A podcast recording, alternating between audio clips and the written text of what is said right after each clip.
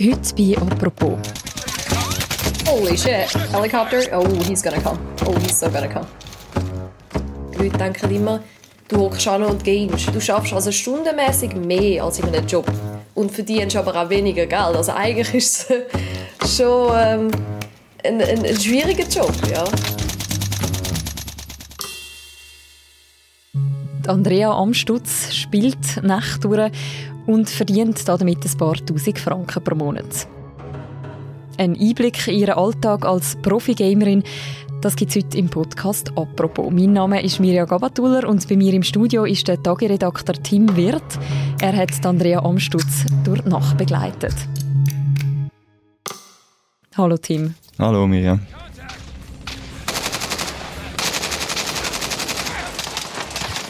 Tim, man hört, es wird da ballern, das klingt alles recht hektisch. Wo befinden wir uns da? Ähm, ja, wir sind da in einer fiktiven Stadt vom Shooter-Game Call of Duty, wo sich äh, Verdansk nennt und äh, Gamerin tut jetzt da gerade landen mit dem Fallschirm in dieser Fantasiestadt und wird nachher dann loslaufen und Leute beschießen und Geld sammeln. Holy shit, helicopter? Oh, he's gonna come. Oh, he's so gonna come. Also es ist schon recht unter Beschuss, wie man hört. Ja, doch, der geht ziemlich schnell einmal. Das ist ein Ausschnitt aus einem Livestream von Twitch von einer Gamerin namens Andi686. Wer ist das? Ja, hinter dem Pseudonym oder hinter dem Nickname steckt Andrea Amstutz. Sie ist eine 33-jährige Frau aus Rohrbass im Zürcher Unterland.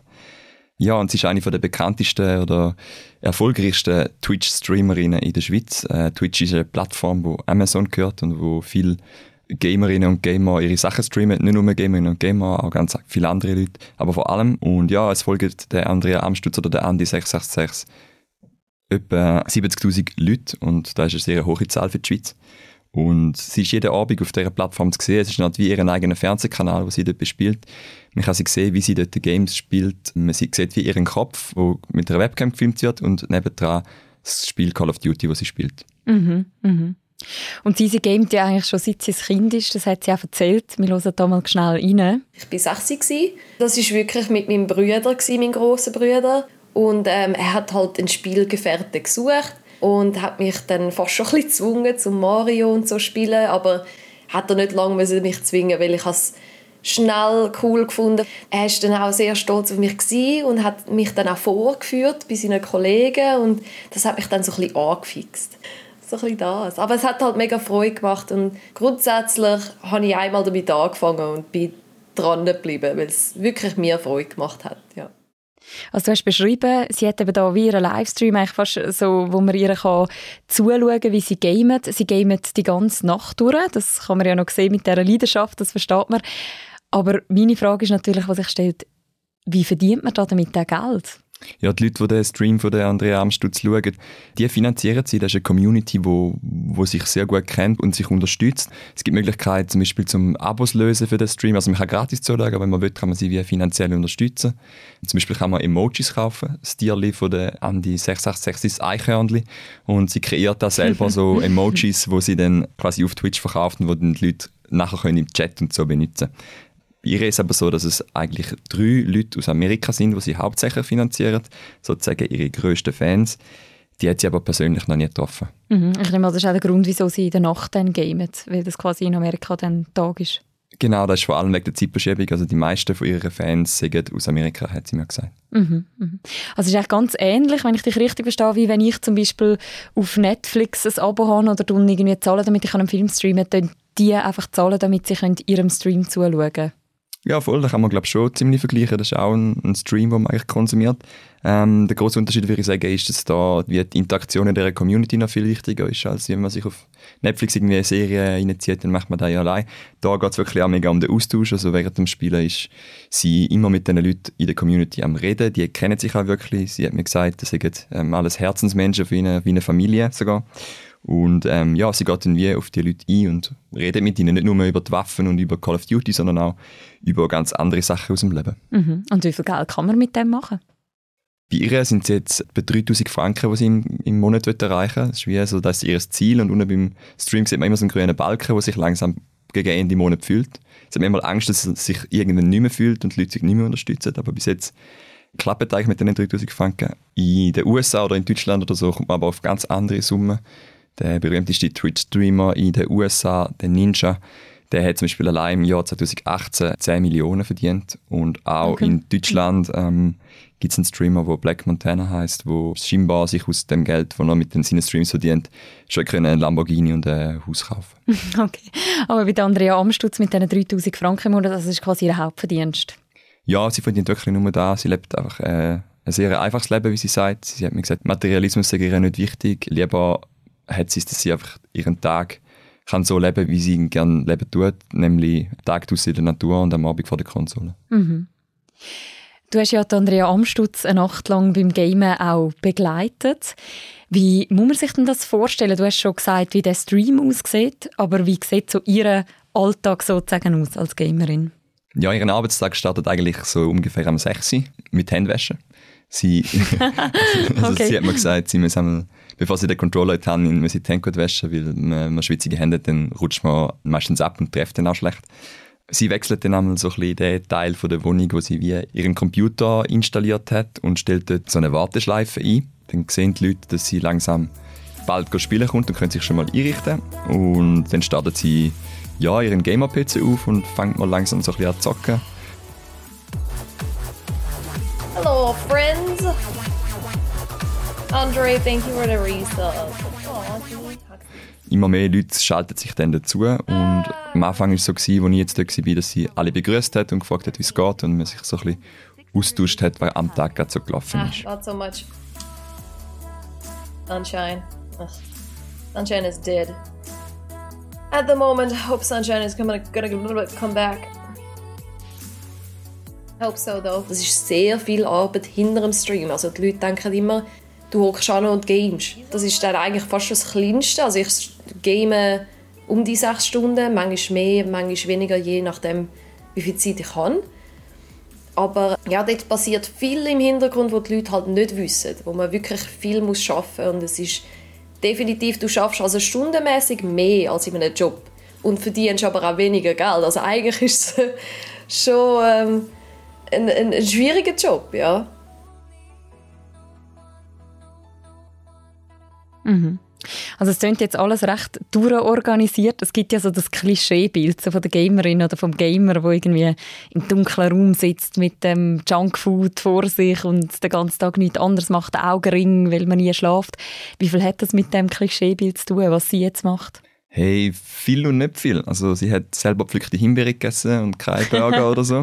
Okay. Aber ähm, dunkel ist es definitiv in dem Raum hinein, weil sie sitzt wie hinter so einem Greenscreen, damit man nur ihr Gesicht nachher quasi sieht. Und was mich so am meisten an den Gamer-Stereotyp, den ich habe, den ich auch habe oder den wir wahrscheinlich alle haben, erinnert hat, ist halt so schon die irgendwie soziale Isolation, also dass sie ja, da allein halt macht und natürlich mit den Leuten irgendwie virtuell im Kontakt ist, aber physisch natürlich schon sehr einsam und allein. Mhm, mhm.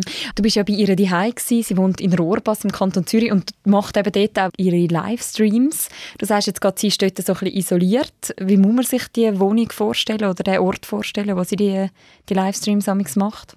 Ja, man kommt eigentlich wie in die Wohnung rein und so der ganze Wohnzimmerbereich ist so ein bisschen in zwei Hälften geteilt durch den Greenscreen, wo sie davor sitzt und streamt. Ähm, in die eine Hälfte hat sie ein Sofa und dort sie mehr so ein bisschen ihre Freizeit verbringen. Da kann man vielleicht sagen, ist sie die Andrea Amstutz. Und wenn sie auf die andere Seite geht, dann wird sie zu der Andi 666. Dort hat sie viele so Gamer-Figuren, die sie quasi so äh, sammelt. Ein unter anderem auch von Halo, dem Master Chief. Das ist so eine große Kriegerfigur, der ist in Lebensgröße, also größer als sie. Der mhm. ist ziemlich dominant in dieser Wohnung.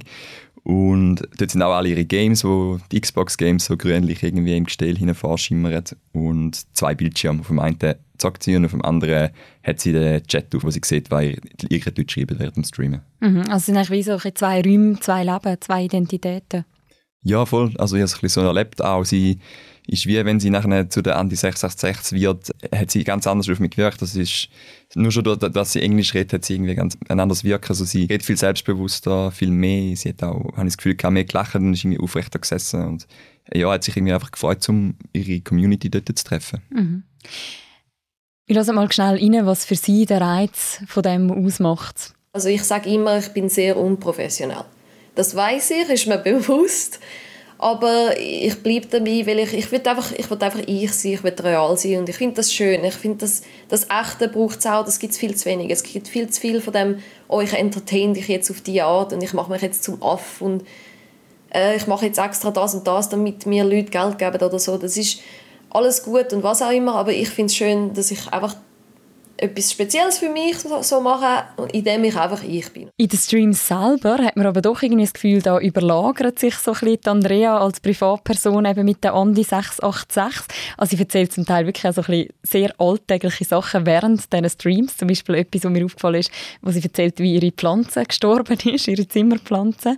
Wir hören da mal kurz in den Stream rein. Yo, I know I'm a little hippie when it comes down to plants, but I love, I love plants. And it's so funny. I find it really interesting. You know the plant that I had to I had to chop it off. So I cut off the plant and I put it into the water. Ever since then, it's in water, not in not in dirt. And ever since it's in water, the new leaves that are growing are very like pointy. Wie nah ist denn die Beziehung zu den Leuten, die ihr zuschauen, die mit ihr chatten während diesen Streams? Ja, das ist für mich wie noch schwierig zu einschätzen, weil ich diese Art von Kontakt gar nicht so gut kenne und nicht so einschätzen kann, wer ist nahe, wer ist nicht nahe. Aber eben sie sagt, ähm, das ist für sie wirklich eine Familie, das sind ihre Herzensmenschen. Also mit vielen von denen hat sie auch Kontakt zu uns, telefoniert mal mit ihnen, hat auch schon irgendwie mit den Leuten von denen seinen Familien geredet und so. Mit dem einen Mann aus Amerika plant sie sogar, zum zusammen später mal in ein Wegehaus, also ein Wegehaus zu gründen quasi und zusammen dort alt zu werden mit, mit anderen Gamerinnen und Gamer. Und ja, es ist schon so, dass sie sonst, glaube ich, relativ wenig soziale Kontakte pflegt. Sie sagt, es sei ihr abseits von dem Stream auch gar nicht so wichtig. Sie hat schon ähm, drei Freunde oder so, hat sie gesagt, wo sie regelmäßig trifft und einmal in den Ausgang geht oder so. Und ihre Mutter, wo sie ähm, einmal umchauffiert und zusammen im Schrebergarten mit ihr arbeitet. Mhm. Könntest du mal reinhören, was ihr selber die Kontakt bedeutet in dieser Gamer-Szene? Die bedeutet mir, also die Welt. Wirklich, das ist für mich tiefe Freundschaft, teilweise... Ähm, Freundschaften, die wirklich vergleichbar sind mit dem echten Leben. Halt eben über das Internet ist merkwürdig, das verstehe ich auch, aber das bedeutet mir sehr viel, weil ohne das wüsste ich nicht, ob ich es weiter würde, so weit machen also gerade Vollzeit, weil ich brauche das und da fühlst du dich auch eine gewisse Art geborgen und das sind meine Leute, das sind meine Kollegen, also meine Familie. Ja, man darf es wirklich nicht unterschätzen. That Andy? Oh no, bro, I'm gonna back out. I'm not. I'm not, uh, not, not today. Long bitch is in yeah, the house. What's today? Sunday. Whoa.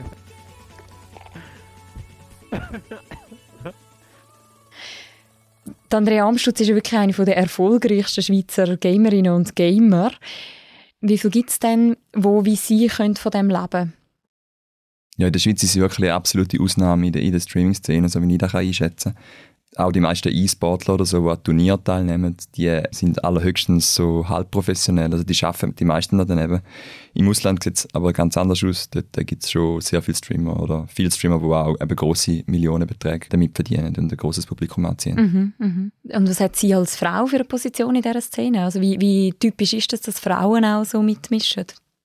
Untypisch, vor allem in, in dem, was sie macht. Ähm, sie sieht sich ja wirklich als quasi professionelle Gamerin, die den Leuten zeigen wie man gut gamet. Und sie hat mir gesagt, dass wenn Leute wollen, dazulernen beim Spielen und irgendwie ja, einen Star oder so beobachten beim Gamen, dann vertrauen sie doch immer noch eher einen Mann in der Gamerwelt, weil sie denken, der können ihnen das besser beibringen.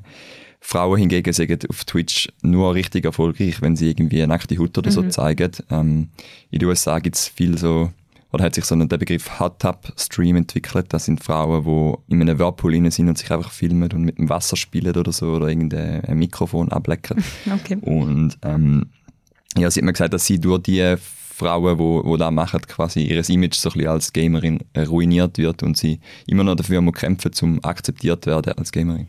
Das ist halt schon schade, weil eben ich bin wirklich schon seit, seit ich sechs Jahre zocke und ich bin ein echter Gamer und ich bin auch nicht schlecht im Gamen. Und darum ist es halt schade, dass ich damit mich auseinandersetzen muss. Aber das Einzige, was ich kann hoffen ist, dass die Leute offen sind dafür, dass es auch andere Leute gibt. Also es gibt wirklich die, die die Nacktheit verkaufen. Es gibt aber auch seriöse Frauen. Und ich hoffe, dass man das sieht. Und wenn man es sieht und will unterstützen, dass man das dann auch macht. Und dass man über das auch ein bisschen redet. Nicht nur über die Negativen, die halt leider am Dominieren sind, muss ich sagen. Und erlebt sie auch, dass sie eben quasi als, als Frau auch abgewertet wird innerhalb von dieser Szene? Das ist ja etwas, was immer wieder so in der Öffentlichkeit diskutiert wird, quasi so ein bisschen der Sexismus innerhalb von dieser Gamer-Szene. Ja, sie sagt, dass ab und zu auf ihrem Stream sich auch wieder neue Leute so die irgendwie anzügliche Kommentare und so schreiben. Die Texte sie dann aber auch mal relativ hemmungslos einfach rausschiessen, auch egal. Sie hat gesagt, wahrscheinlich hätte sie ein grösseres Publikum, wenn sie die auch zuhören natürlich, aber ihr ist wirklich der Community-Gedanke wichtig und darum ja, tut sie relativ schnell Leute dann einfach auch wieder von dort entfernen. Und hat auch Leute, die ihr oft zuschauen, die hat sie wie so als Moderatoren auch im Chat eingesetzt. Also die haben auch das Recht, um Leute rauszuschmeißen und so tun sie wie zusammen quasi die Community schützen. Du hast vorher gerade schon das Stichwort E-Sports gesagt, dass man auch offiziell eben von E-Sports redet und nicht von Gamen, je professioneller dass es, dass es wird. Auf das hat auch zum Beispiel Nina Zweifel hingewiesen. Sie ist Teil von der Schweizer E-Sports-Szene. Sie macht nämlich so psychologische Betreuungen von eben E-Sportler und E-Sportlerinnen. Und sie erklärt den Unterschied zwischen dem normalen Gamer und dem E-Sportler so. Ich mache ganz klare Unterscheidung zwischen E-Sports und Gamen. Persönlich, ich, zum Beispiel, ich bin ein, ein Gamer, ich gehe die und ich game zum kreativen Ausgleich, so zum Abschalten. E-Sportler, die haben effektiv Training, die schauen ihre Videos oder ihre Trainings nochmal an, Videos und analysieren, wo sie Fehler gemacht haben. Die haben mega oft einen Coach.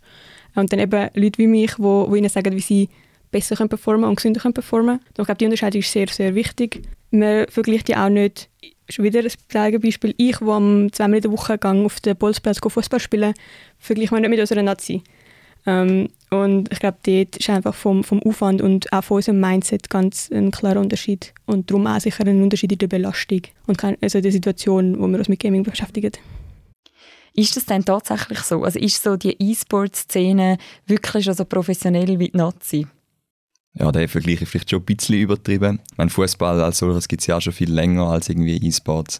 Wo Andrea Amstutz zum Beispiel angefangen hat, Game in seiner Zeit, hat sie ja noch auf der Nintendo NES irgendwie Mario Kart gespielt mit irgendwie, was auch nicht, mega verpixelter Grafik wahrscheinlich und da hat sich ein riesen Wandel tun. Auch in der professionellen E-Sport-Szene oder in der Schweiz in diesen Teams ja, das ist schon so, dass sich sehr viel tut. Es bildet sich wie Teams, die auch relativ professionell schon organisiert sind. Es ist nicht so, dass die einfach alle allein spielen, sondern dass sich die auch austauschen innerhalb von diesen Teams und gemeinsam an so Wettkämpfen teilnehmen. Laut Nina Zweifel hat auch fast jedes E-Sport-Team in der Schweiz heutzutage psychische und physische Betreuung. Das heisst ähm, zum Beispiel ein Mentalcoach oder auch eine Ernährungsberaterin. Mhm. Mhm. Das ist ja auch so ein Klischeebild, das man hat, dass Gamen nicht so gesund ist, wo man gerade auch im Zusammenhang mit Jugendlichen oft hat. Wie hast du das im Fall von Andrea Amstutz erlebt? Wie groß ist das Thema bei ihr? Ja, das ist für mich noch schwierig zu einschätzen. Sie hat mir erzählt, dass sie bis im letzten Januar an Depressionen gelitten hat aber irgendwie die mit dem Game zusammenhängt, ist nicht wirklich klar geworden und ich finde es auch ein relativ heikles Thema. Also Andrea Amstutz ist im Gespräch mit mir mega ehrlich gewesen und hat mir auch sehr viele Sachen erzählt. Ja, sonst ist es manchmal eher so, dass man mit Leuten redet, dass man ihnen Sachen aus der Nase ziehen. Bei der Andrea Amstutz ist so, dass es fast ein bisschen zu privat geworden ist und darum kann ich nicht allzu viel dazu sagen. Wenn ich aber den Nina Zweifel zulasse, wo ja E-Sportler betreut psychologisch, dann höre ich auch, dass das Game auf jeden Fall nicht nur irgendwie negative Folgen hat, sondern auch sehr positive. Sie reden zum Beispiel davon, dass das Game auch Kreativität steigert und zum Beispiel das räumliche Vorstellungsvermögen und durchaus kann ein, ein wertvoller Raum sein, wo man sich kann ausleben kann. Mhm, mhm. Bei der Andrea Amstutz, du hast es vorher schon erwähnt, gibt es ja auch noch andere Räume. Also irgendwann hat sie quasi Feierabend, dann, wenn wir wahrscheinlich in der Regel aufstehen, dann schaltet sie den Computer ab. Wie sieht ihr Leben abseits vom Game aus? Also was passiert, wenn sie den Computer runterfährt und Konsolen runterfährt?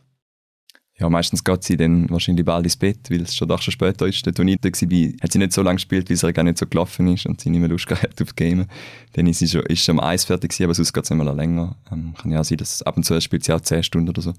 Und ähm, ja, sie verbringt einfach auf jeden Fall den Tag häufig draußen, wie sie mir erzählt hat. Sie geht viel spazieren an Tös oder sie hilft ihrer Mutter im Schrebergarten und sie sammelt, sammelt gerne Sachen, Pilze zum Beispiel. Also in dem Fall ist so quasi abseits vom Game ist das ähm, viel Zeit in der Natur. Ja, so wie sie mir erzählt hat schon. Also sie hat ähm, ja, schon hat Tag gesagt, dass sie, hat sie mir schon am Telefon beim ersten Gespräch gesagt, wo ich ihre angerufen habe, gefragt habe, ob sie dafür Nacht begleitet, hat sie gesagt, ja, sie sei ein Dorfmädchen, das Game und Natur liebt und das ist ihr Leben. Gut, danke vielmals Tim, dass du die Geschichte mitgebracht hast im Podcast. Ja, danke vielmals, dass ich kommen Das war eine weitere Folge von «Apropos», einem täglichen Podcast vom «Tagesanzeiger» und von der Redaktion Tamedia. Die nächste Folge von uns gibt es morgen wieder. Ich freue mich, wenn ihr auch dann wieder einschaltet. Bis dann, macht's gut. Ciao zusammen.